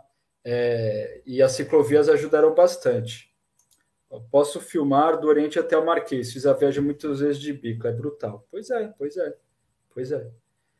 E a Andressa falou aqui, isso acho que são temas excelentes para debatermos. Olha, de repente, mais uma parceria aí do novo Geminal com, com o comboio suburbano. É, bom, Saul, é, é, então acho que a gente pode fazer aí um. Você pode fazer um resumo ou de repente assinalar algum assunto que ficou é, pendente, alguma coisa que a gente não conseguiu falar, enfim, fazer tua conclusão, de repente, se tiver alguma consideração final para fazer, alguma indicação, é, enfim, o, a, a, o tempo aí fica para você usar à vontade. uh, aqui como conclusões finais. Uh, isto parece ser, este processo a que chegámos agora, parece ser uma espécie de epílogo ou de capítulo final uh, da, da geringonça. A geringonça surgiu do ponto de vista dos, dos partidos da, da, esquerda parlamentar como uma medida desesperada para, para travar uh, a governação por políticos que estavam ideologicamente comprometidos com a austeridade ideologicamente comprometidos com o desmantelamento do, do Estado Social em, em Portugal e, uh, e esse, esse espaço político criado pela geringonça vê-se agora que, que, se esgotou, basicamente. A capacidade dos partidos da esquerda parlamentar se continuarem a assumir como esquerda parlamentar ao mesmo tempo que apoiam uh, a governação do PS, neste caso já sem essa, essa ameaça explícita uh, de uma nova governação em austeridade, desaparece. E, e se, se fosse essa se fosse esse o objetivo de, de político e histórico desses partidos, poderiam ver agora uma oportunidade de uh, se reorganizarem na rua e no ativismo uh, local e, e, nacional, mas uh, portanto, perceber que há vida para além do, do parlamentarismo e sair para a rua numa, numa série de causas que, que lhes permitissem uh, voltar a ganhar uh, implantação, uh, implantação popular, implantação nas massas. É muito possível que isso, que isso não aconteça, que o declínio uh, eleitoral do PCP continue e o declínio de implantação de massas do, do Bloco depois do fim, de, ou quase fim, de, da mobilização do precariado que eles faziam também desapareça e que, portanto, a rua em Portugal, em termos políticos, a rua vá para outros. Uh, outros. Gostávamos muito que fossem outras forças de esquerda, possivelmente poderão ser uh, forças de, de, direita, ou então, como estávamos a dizer, uh, a confrontação política mais acerbada e mais na rua, se não existir mesmo uma, uma crise grave capitalista nestes próximos anos, pode ir então para temas como dourada e outras questões nessa, nessa situação.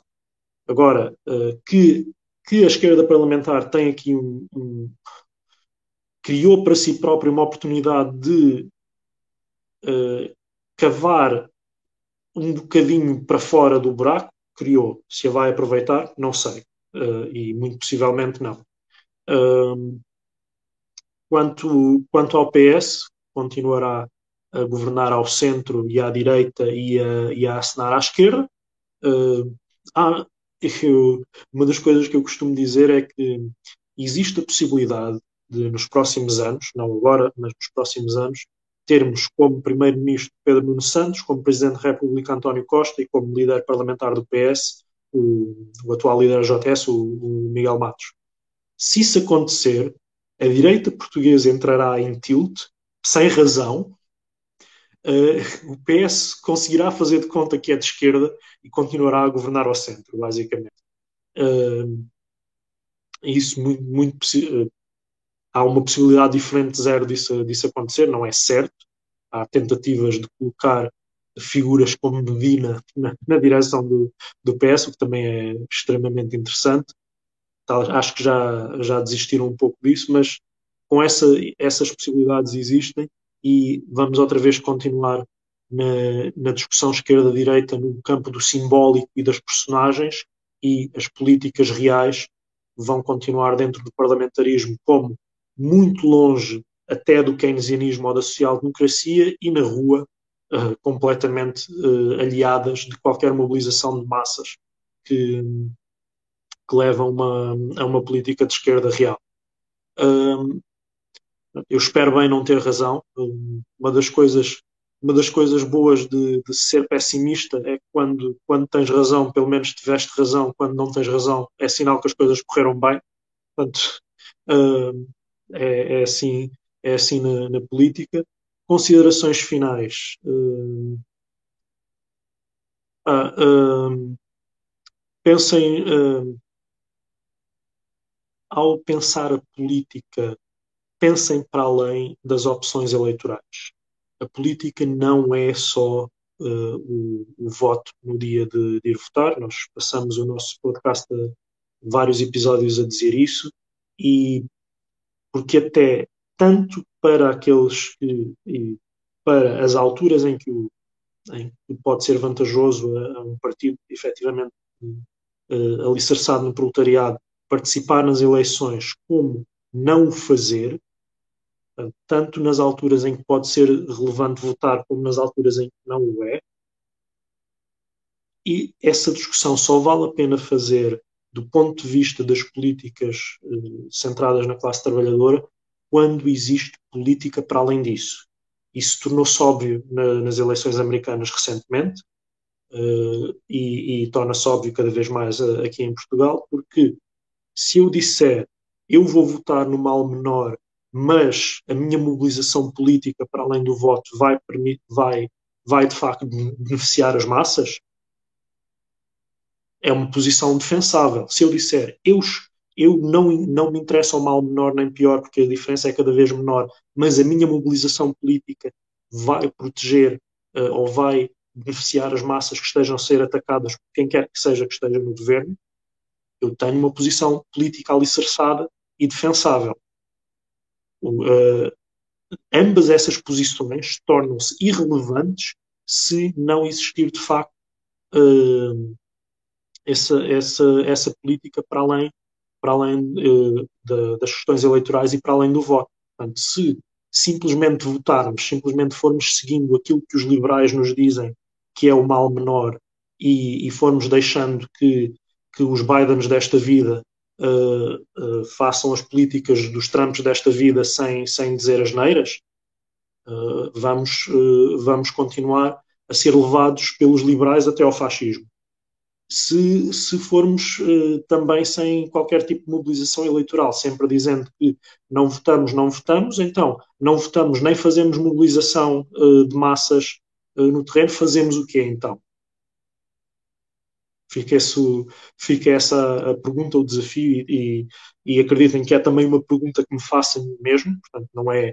Uh, possa parecer, mas não é, uma, não é de uma posição de arrogância que esta, que esta interrogação vem, uh, mas uh, peço a todos que, que, nos assistem que reflitam nestas. que ao refletirem sobre as questões eleitorais, reflitam sobre este, sobre este contexto.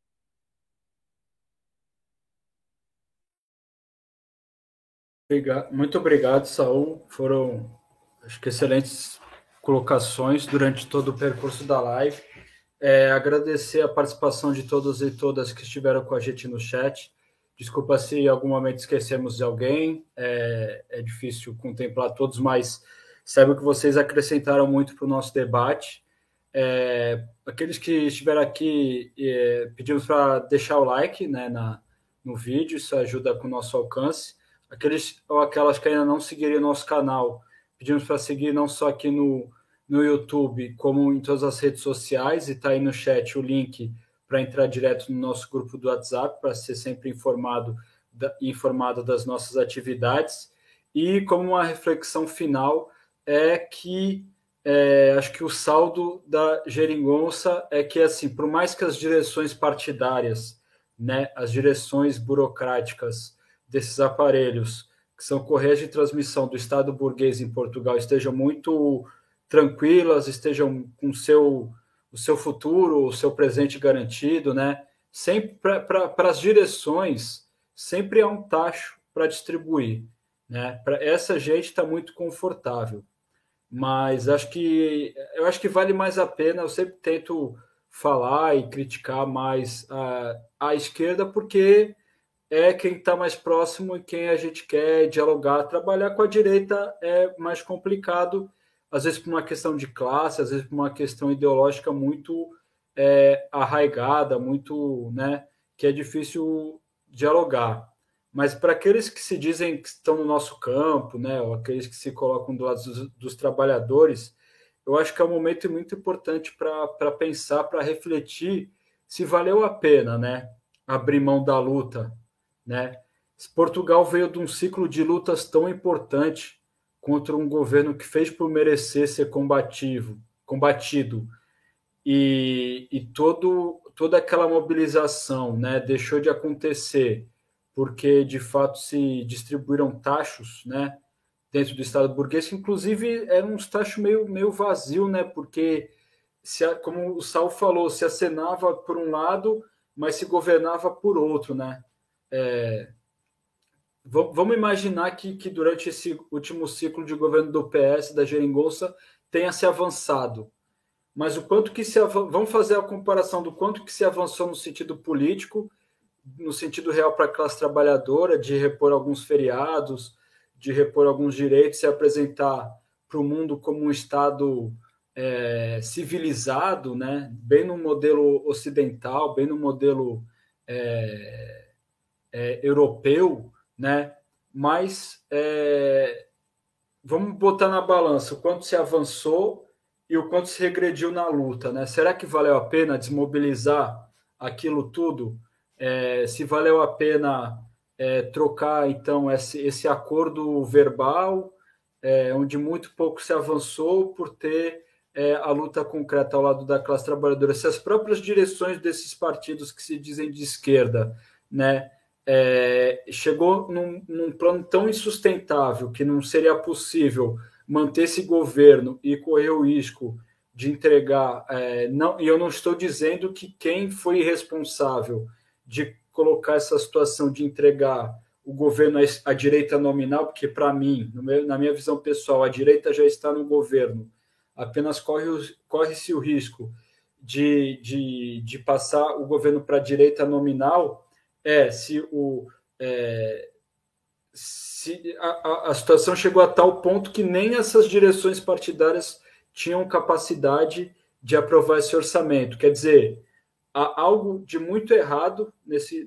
nessa, nesse acordo que ele acabou, né? Se fosse um acordo realmente válido, se fosse um acordo realmente tivesse lado dos trabalhadores e não apenas dessas direções partidárias, é, o PS seria um, um, um parceiro, né, vamos dizer assim, um aliado mais confiável. E a gente precisa tanto voltar na história de Portugal para saber se deve-se ou não confiar no PS, né? Se toda essa energia que foi depositada em, em manter em, em, manter esses aparelhos burocráticos, os partidos, os sindicatos, fosse voltado para fazer mobilização da classe trabalhadora, fosse voltada é, e não é mobilização aqueles festivais onde vocês vão para a rua com a plaquinha dizer que são comunistas, comemorar o 25 de abril, 1 de maio. Luta não é uma vez por ano ir num festival de música, tirar selfie com copo e com os amiguinhos dizer que é comunista porque vai num festival de música. Não, a, a, a, a, identidade de comunista, de revolucionário, se dá na luta. E, e desses anos para cá, se fez luta, sejam honestos consigo mesmos. Olhe para a estrutura partidária que vocês estão ligados e veja se fez luta de fato. Fez. Eu, aqui, no meu, no meu grupelho de, de, de extrema esquerda sectária, entre aspas, porque a gente sempre dialoga com várias forças de diversos partidos, diversas organizações, para tentar tirar um, um, um, denominador comum no sentido de criar estabelecer uma esquerda revolucionária nesse país. É, olhe, olhe faça um, um, um, exame de consciência com vocês mesmos, vocês estão na base ali, vocês que ainda estão nessas organizações. Se fez luta, a gente existe para lutar, para romper com esse estado de coisas. Se rompeu ou se reforçou esse estado de coisas? A, a sua direção partidária, ela está mais consolidada ou menos consolidada no seu local de poder? É, então, assim, o que, que se ganhou desses anos para cá? Eu acho que foi muito pouco e se perdeu muito. Então, eu acho que é preciso rever o que aconteceu e ver se de fato essas estruturas partidárias, esses partidos existem para a luta, ou se existem só em cima de si mesmos para manter o seu local de poder, para manter o seu tacho, para manter o seu mandato, para manter ali a seu assento parlamentar. Eu acho que essa é a reflexão principal, a minha humilde opinião aqui, de, desse ciclo todo. É, então, eu acho que é isso. Agradecer a presença de todas e todos aí que estiveram com a gente, quem compartilhar, a gente agradece e deixar, por fim, a recomendação aqui. Daqui a oito minutos está previsto para começar lá no Novo Germinal o debate da conjuntura internacional. Eu acho que os camaradas vão falar daqui de Portugal e tem contribuições muito interessantes a fazer, tá bom? Então sai daqui, dá, vai lá no banheiro, faz um xixizinho, come uma coisinha, toma uma água e corre lá para o novo Germinal que vai ter debate bom lá, tá bom, camaradas? Até a próxima, grande abraço, obrigado.